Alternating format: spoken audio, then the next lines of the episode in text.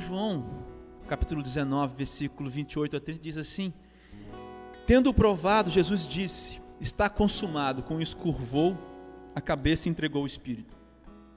A Páscoa começa no sábado, perdão, começa na sexta, aí passa pelo sábado e termina no domingo, a gente sabe disso. Essa cena aqui é a cena que acontece na sexta, na crucificação de Jesus.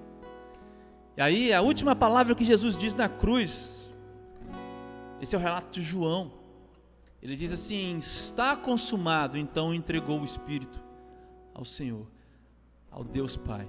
Fico pensando, meu querido, assim, o que significa essa expressão está consumado. Eu queria te contar uma história baseado, assim, nessa expressão de Jesus.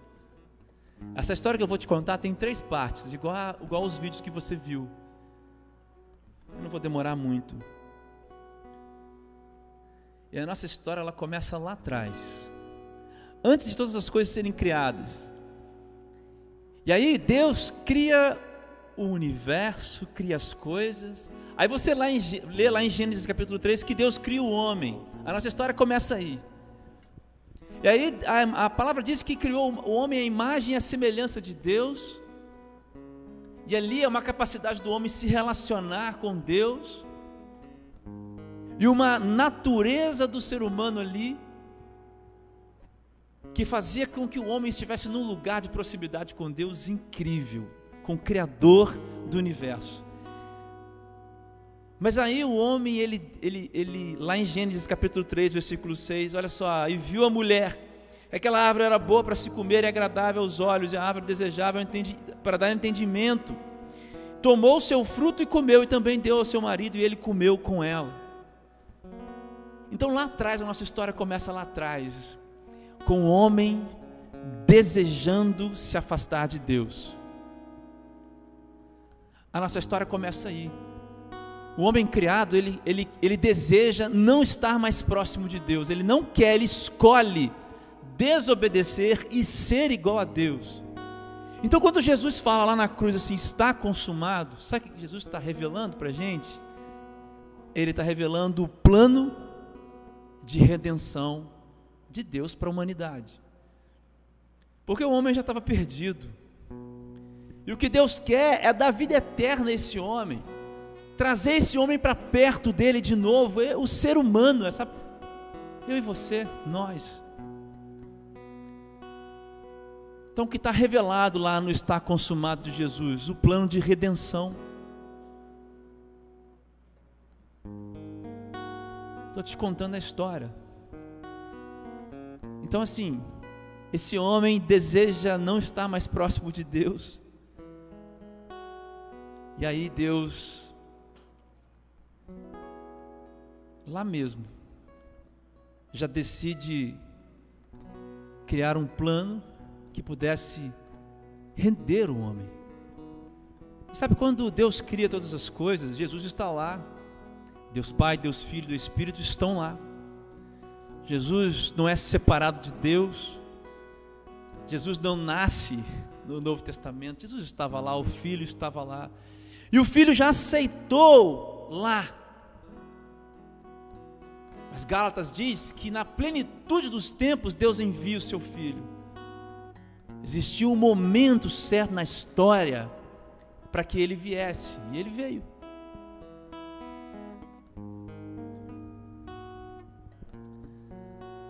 E aí, assim, quando o homem escolhe o pecado, o homem perde essa capacidade de existir. A nossa história começa lá atrás, pintando um homem que perdeu a capacidade de existir, cara. Agora o homem subsiste. O homem não existe mais pleno, o homem está subsistindo, o homem está perdendo qualidade de vida, o corpo do homem, do ser humano, está perdendo. E aí, o que sabe o que é que a gente vê? A gente vê o mundo como está hoje.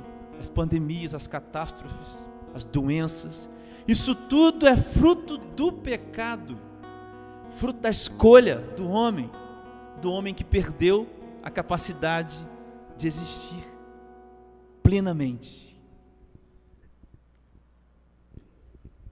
Mas aí Deus se movimenta em direção ao homem.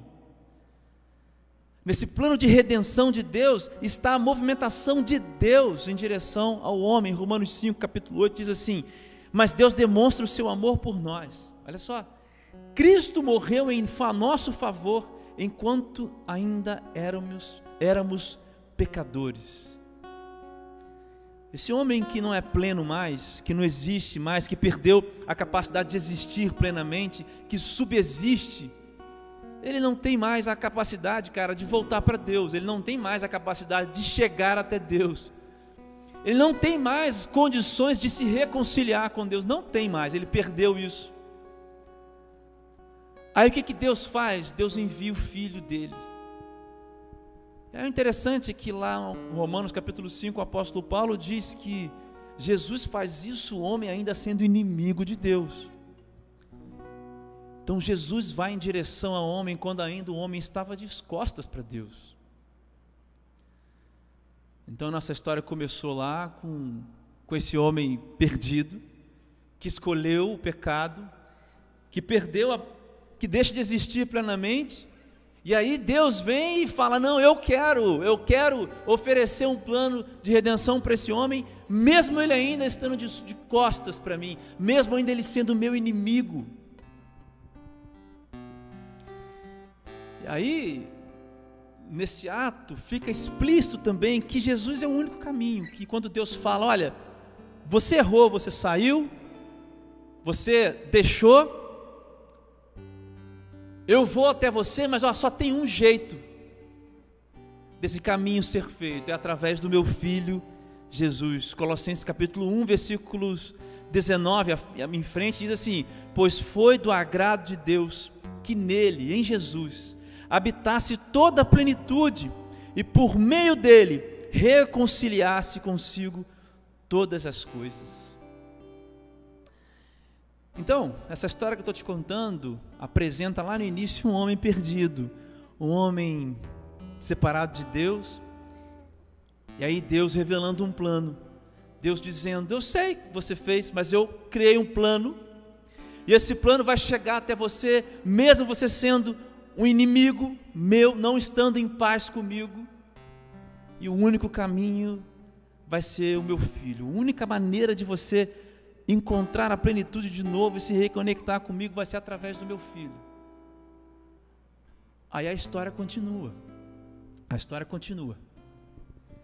Então Deus vai se revelando a várias pessoas. E aí esse plano vai sendo contado às pessoas. Então, assim, aí vem Abraão, vem Isaac, vem Jacó, aí vem o Israel, aí assim vem o povo de Israel, vem o Egito, vem Moisés, vem ali, chegando na terra prometida, vem, vem as guerras, vem os reis. Assim, durante esse tempo todo, milhares de anos, desde que do começo da nossa história, essa promessa ficou assim, rodando as pessoas. Todo mundo ficou escutando isso, esperando, esperando, esperando, esperando, até que na plenitude dos tempos, na plenitude dos tempos, ele veio. Jesus veio. E aí Jesus nasce, 100% homem, 100% Deus, de uma virgem, de uma virgem chamada Maria, pobre, numa manjedoura. E aí Jesus vive a vida. E aí Jesus cura as pessoas. E aí Jesus dá um nó na cabeça das pessoas, porque ele diz coisas sobre o reino que as pessoas não estavam preparadas para ouvir, e Jesus mira o coração das pessoas com as palavras que ele tem, e Jesus mira a, a vida das pessoas, a alma das pessoas com os milagres que ele faz, e ainda assim as pessoas não aceitam. Então, eles decidem crucificar Jesus a materialização do plano de Deus, do plano de redenção. Aí em Mateus 27, capítulo, capítulo 27, versículo 46, diz: Olha, por volta das três horas, Jesus bradou em alta voz: Eloi, Eloi, lama sabachthani, que significa: Meu Deus, meu Deus, por que me abandonaste? Você viu no filmezinho aqui Jesus Cristo pendurado lá, né? E aí a nossa história agora está nesse momento. O Filho de Deus veio, aquele que era o único caminho, aquele que é a materialização do, do, do movimento de Deus em direção ao homem que está em guerra com Deus, ele está pregado numa cruz. E aí Jesus dá essa declaração aqui. Antes de dizer está consumado. E aí essa palavra de Jesus aqui é a prova de que a cruz, de que o plano de redenção não foi de graça. É a prova de que custou o preço que só ele mesmo poderia pagar. Porque quando Jesus diz isso, por que me abandonaste? Pai, por que me abandonaste? Jesus experimenta a separação, o abandono do Pai. Deus tira os olhos de Jesus. Você sabe por que, que Deus faz isso? Porque aquilo que o homem escolheu lá no começo da nossa história, aquela, aquelas consequências, aquilo que entrou no homem lá, quando o homem lá atrás escolheu separar de Deus, aquilo ficou sobre os ombros de Jesus. E sabe o que é uma coisa interessante? É que Deus não, não, Deus não pode ficar junto do pecado. Aonde tem pecado, Deus não está. Deus é santo, santo, santo. Jesus carrega sobre os ombros o peso da minha escolha, da sua escolha.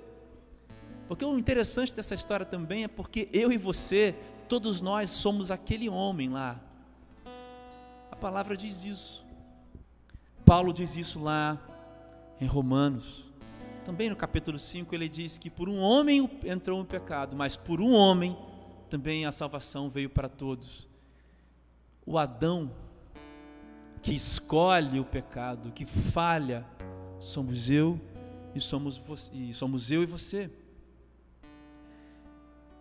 E esse episódio da nossa história, essa parte da nossa história de Jesus na cruz, dizendo: Pai, por que me abandonaste? É a prova de que o que nós fizemos foi grave. É a prova de que o que nós fizemos foi sim separar de Deus, nos separar de Deus, entrar em guerra com Deus.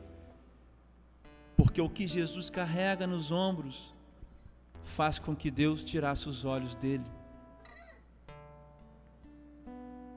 Mas essa cruz era necessária.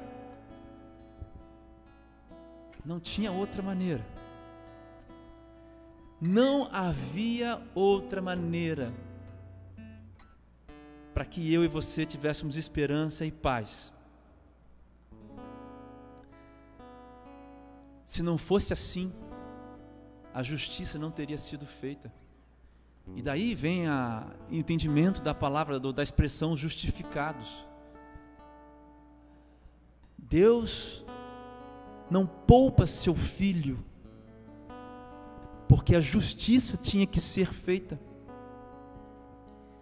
o sangue tinha que ser derramado. Lembra lá do, do começo da nossa história?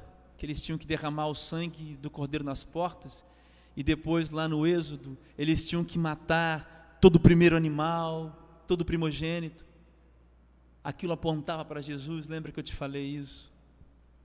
Pois é,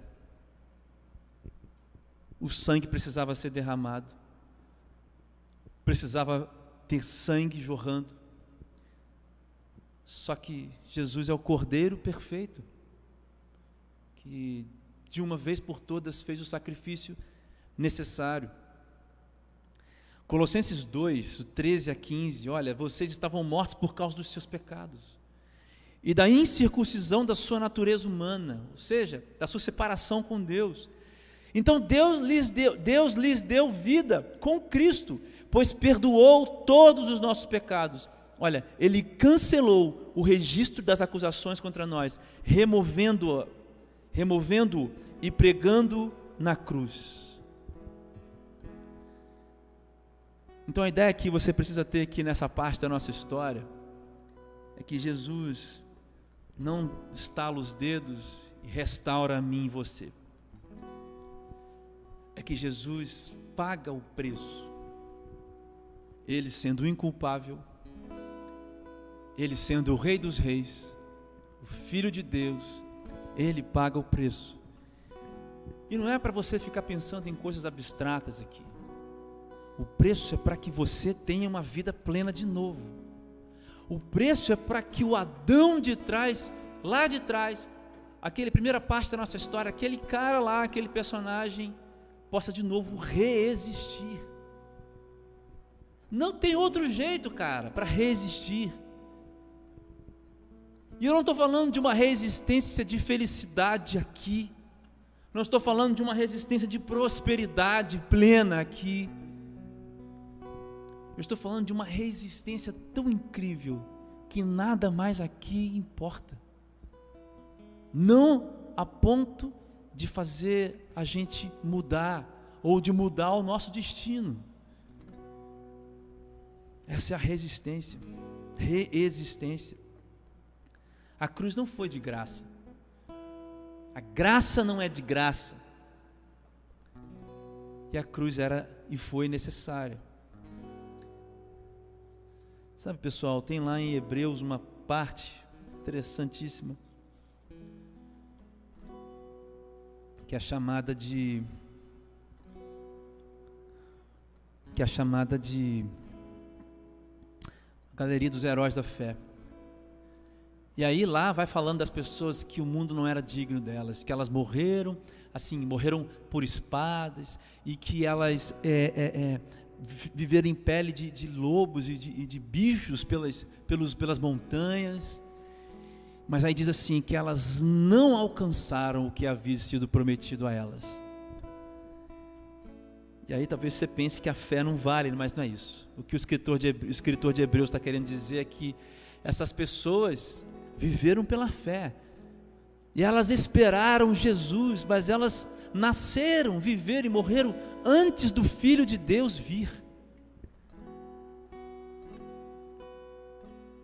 E aí pensa comigo, e se essas pessoas tivessem visto, e se elas soubessem do que nós sabemos a respeito de Jesus?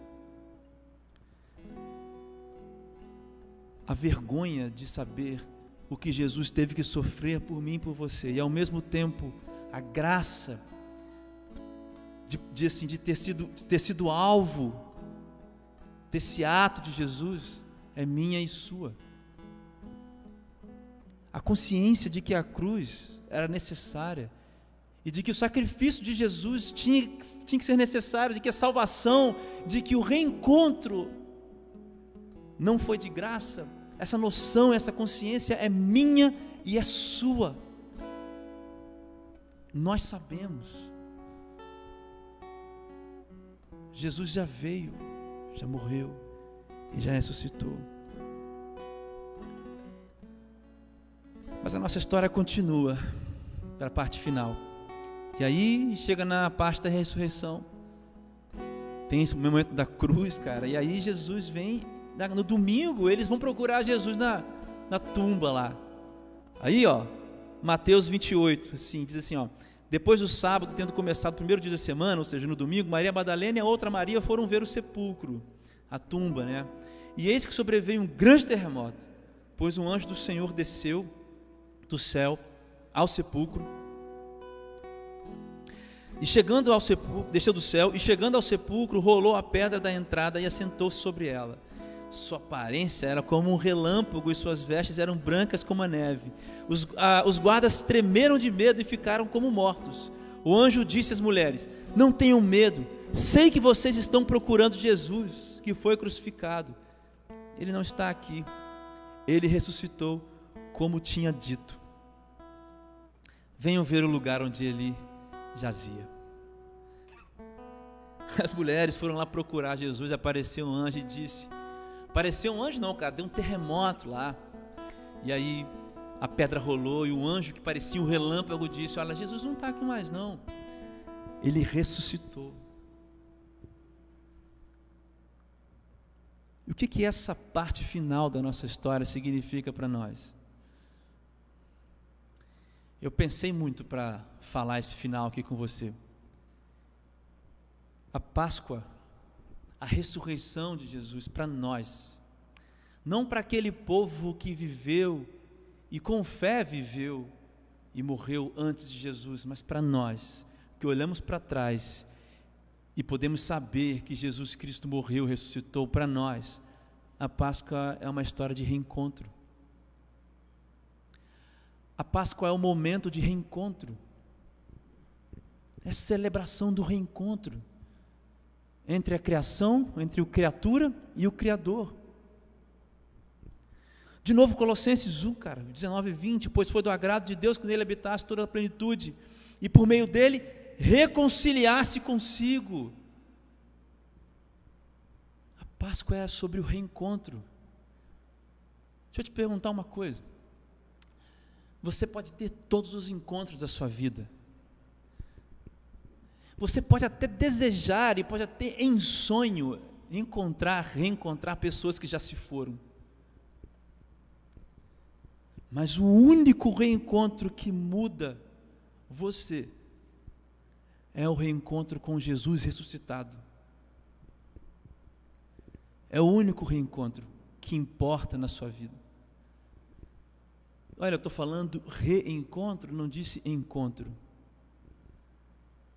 Olha só, você está separado de Deus se você não tem Jesus, você está separado dele.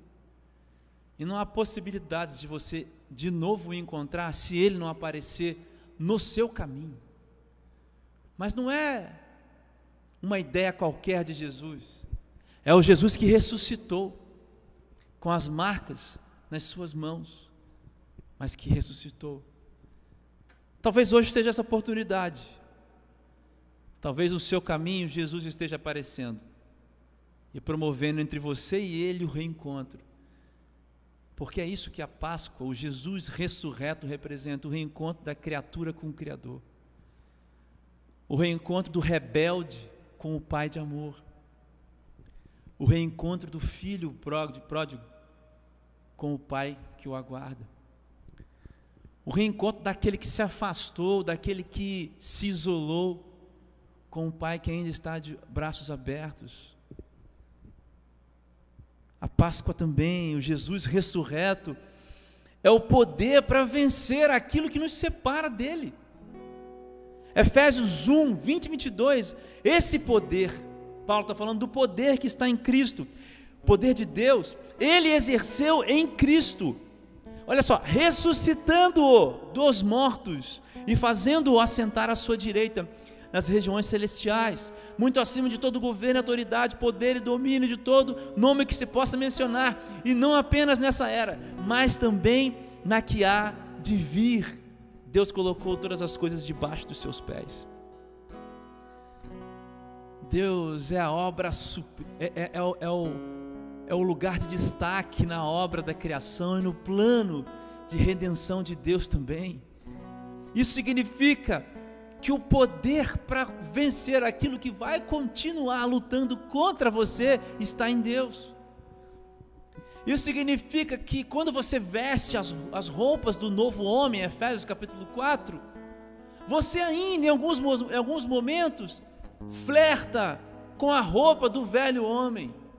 E é assim para mim, é assim para todos, todos nós. E por nossas forças, a roupa do velho homem quer voltar para esse novo homem mas em Jesus ressuscitado, ressurreto, há poder para vencer as tentações do diabo, as opressões dos demônios e Satanás, os pensamentos pervertidos que nós temos, os desejos é, envenenados pelo pecado, que nascem às vezes nos nossos corações, os caminhos defeituosos da vida, as marcas, as manchas do pecado as feridas que as pessoas nos causam, as feridas que a vida nos causa. Em Jesus ressuscitado existe o poder para vencer todas essas coisas. É disso que nossa história está falando. A nossa história fala também sobre o perdão. Colossenses 2, 13 e 14. Então Deus lhe lhes deu vida com Cristo, pois perdoou todos os nossos pecados o Jesus ressurreto, a nossa celebração ao Jesus ressurreto, fala de perdão. E veja, fala de perdão com quem nem pediu perdão. E é também perdão para aqueles que reconhecem e pedem perdão. Porque no primeiro momento Jesus anda até nós, sendo ainda pecadores. E aí, quando a gente se arrepende de verdade, não há outra possibilidade a não ser pedir perdão. E o perdão está posto. O perdão não está num lugar difícil. O perdão está posto, está perto. Está disposto. Não será para sempre. Não será para sempre que o perdão estará disposto. Haverá um dia em que as pessoas procurarão e não encontrarão. Haverá um momento na história dessa humanidade em que Jesus voltará e a sua igreja não estará mais aqui e não haverá mais oportunidade para perdão dos pecados. Mas hoje, o perdão está disposto. Quando Jesus morre na cruz e se faz cordeiro, ele põe o perdão na mesa. O perdão é a, o perdão está na mesa. Isso me leva a mais uma coisa que, a, que o Jesus ressurreto nos ensina. Jesus nos dá lugar à mesa. Jesus nos oferece o último adeus para a solidão. Você tem ideia disso? Lucas 22, 19 e 20. Tomando o pão, deu graças, partiu e o deu aos discípulos, dizendo: Isso é o meu corpo dado em favor de vocês. Façam isso em memória de mim. Da mesma forma, depois da ceia, tomou o cálice, dizendo: Este cálice é a nova aliança no meu sangue derramado em favor de vocês. Jesus chama os amigos para a mesa e diz: Comam de mim, bebam de mim. Tem lugar para você na mesa tem uma mesa posta para você e tem um lugar para você na mesa de Jesus. O Jesus ressurreto é esse convite, essa realidade convidativa da mesa, do seu lugar, escrito o seu nome, João, José, Maria, sei lá qual o seu nome, está lá o seu nome escrito na, na sua cadeira, na mesa. Tem pão e tem cálice para você e para todos os que foram dados a Jesus por Deus.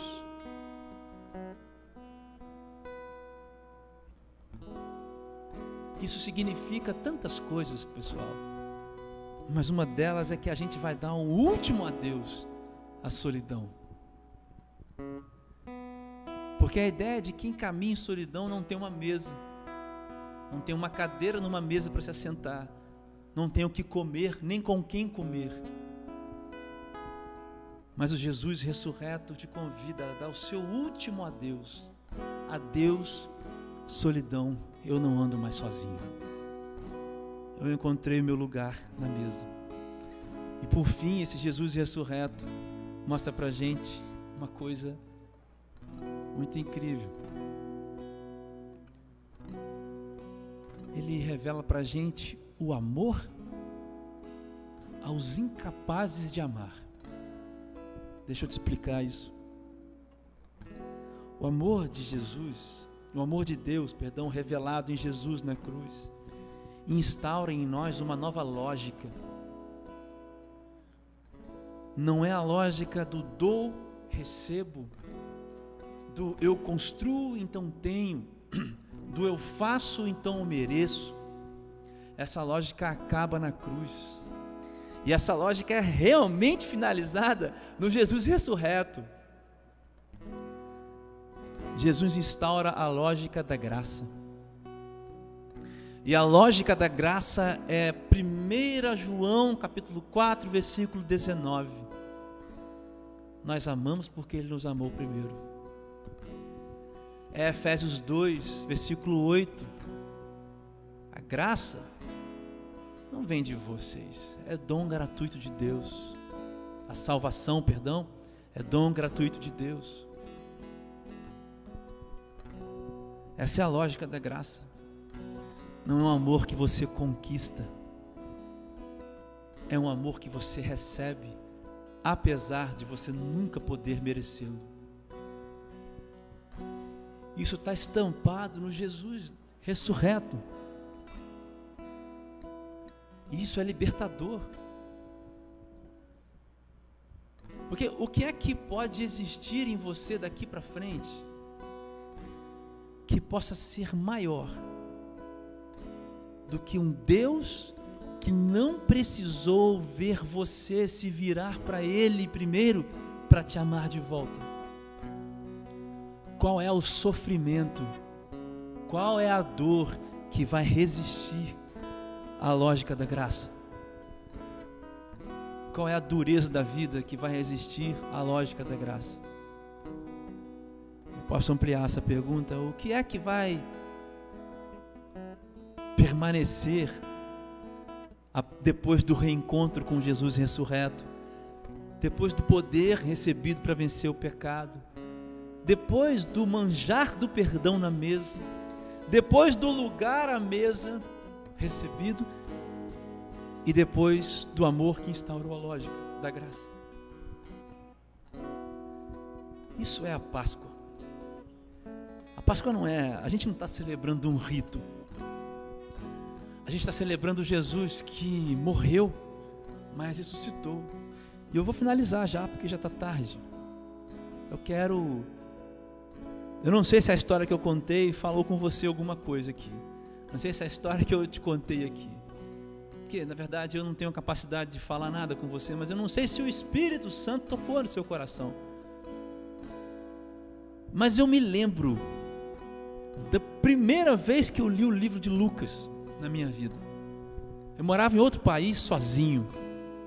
E eu costumava ler a Bíblia muito de manhã e de noite. E eu lembro que eu chorava, chorava de manhã, chorava de manhã, porque eu não acreditei no que Jesus fez por mim traspassado, humilhado. Mas aí eu fiquei com uma vergonha de ter visto, de ter sabido o que Jesus fez por mim.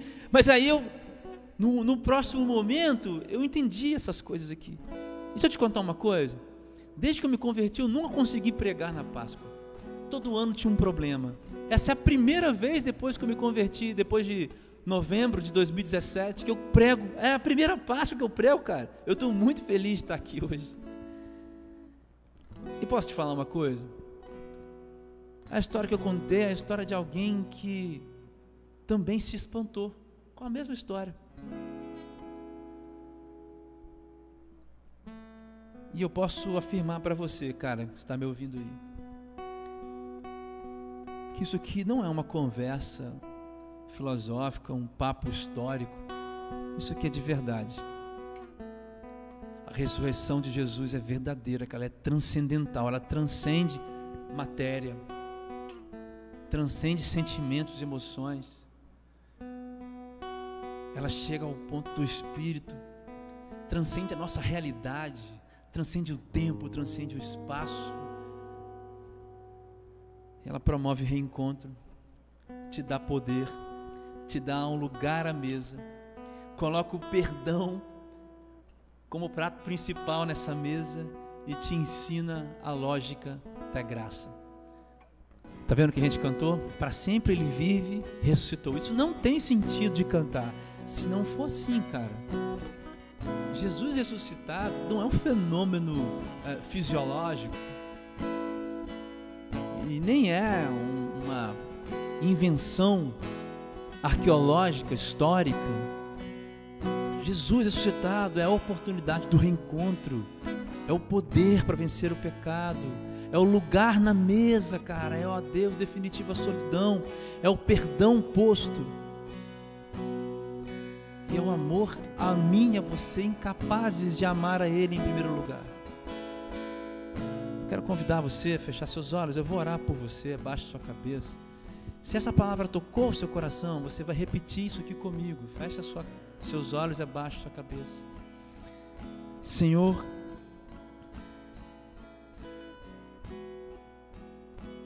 eu quero e preciso me reencontrar contigo. Senhor, eu preciso do poder para vencer o pecado. Senhor, eu quero um lugar na mesa. Senhor, eu me arrependo e preciso de perdão. Senhor, eu não merecia, mas você me amou primeiro. Eu entrego a minha vida a você, Jesus, nessa hora. E é no teu nome que eu oro. Amém. Se você fez essa oração comigo, e se você deseja caminhar junto, precisa de alguma ajuda, deixa o nome no chat ali, que a gente vai orar junto. A gente vai caminhar junto com você. Como eu disse no início, nós não somos uma igreja, mas nós podemos te apontar algumas igrejas e pastores que podem, uma galera que vai caminhar junto com você nisso. Tenho certeza, tem tantas igrejas aqui representadas. Foi a decisão mais incrível que você tomou na sua vida. Hoje Jesus ressuscitou para você de fato. Eu quero fazer mais uma última oração. Talvez você tenha perdido de, de visão o Jesus que ressuscitou. Então talvez hoje seja o dia de reencontro. Talvez seja um dia de você reaprender o poder para vencer o pecado. De entender outra vez que o seu lugar está lá na mesa, mas é que você talvez esteja se escondendo dessa mesa, mas olha, tem perdão nessa mesa, cara. O corpo de Cristo e o sangue de Cristo é perdão para mim e para você. E talvez você esteja reaprendendo a lógica do amor, a lógica da graça.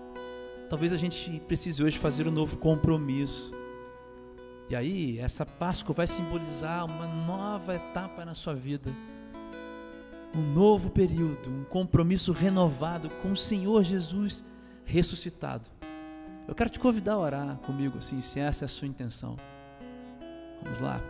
Senhor Deus, eu coloco diante do Senhor os muitos que ouvem essa oração, que ouvem essa mensagem e que desejam render-se aos seus pés, mais uma vez, reafirmar os seus compromissos com você, Jesus. Senhor, se há entre nós alguém impedido por Satanás, por algo que Satanás colocou nos corações de te reencontrar, caia por terra nesta hora, no nome de Jesus. Cada artimanha de Satanás. Senhor, se tem alguém aqui sendo consumido pelo pecado, seja qual for, Jesus que ressuscitou e reina para sempre, entrega o teu poder através da presença do Espírito Santo nesta pessoa, nesta hora, no nome de Jesus. Pai, se tem alguém que caminha em solidão, porque às vezes a caminhada nos machuca, é cheia de espinhos e muitas pessoas às vezes nos fazem mal. Senhor, aponta para essas pessoas o lugar na mesa. Fala para elas: aqui, ó, aqui o seu nome. Senta na cadeira, fica nessa mesa e vem cear comigo. Fala isso com elas no nome de Jesus essa manhã. E Deus, se tem alguém, Pai, que precisa, está pedindo a você agora o perdão. Queria te pedir que o Senhor destampasse agora da mesa o prato principal, que é o perdão. Entrega perdão ao coração das pessoas nessa manhã, no nome de Jesus. E te peço também, Senhor Deus, que o Senhor revele de maneira estrondosa, que nos cause vergonha, como a palavra de Deus diz, como o apóstolo Paulo escreveu lá em Coríntios, no 2 Coríntios capítulo 5, quando ele diz que nós estamos constrangidos pelo amor de Cristo, o amor de Deus revelado em Cristo. Que esse constrangimento, Pai, seja essa essa força que nos leva a viver essa vida em meio a pandemias, em meio a doenças, a dificuldades a desligamentos, a ligamentos, a, a, a, aos espinhos que a vida tem. Que esse constrangimento de saber que nós já somos e já fomos amados, que isso, ó Pai, nos leve a caminhar em coragem, em fé, rompendo dia após dia, pois nada nos separa do teu amor, nada. Essa é a minha oração, Senhor. É no nome do teu filho Jesus que eu entrego todas essas pessoas e a nossa vida também. Obrigado por essa manhã. Toma a vida de cada um aqui nessa manhã. A Lohane, da Talita, da Carol e do Marquinhos e a minha vida. Nós te agradecemos por tudo. Fica conosco. No nome de Jesus. Amém.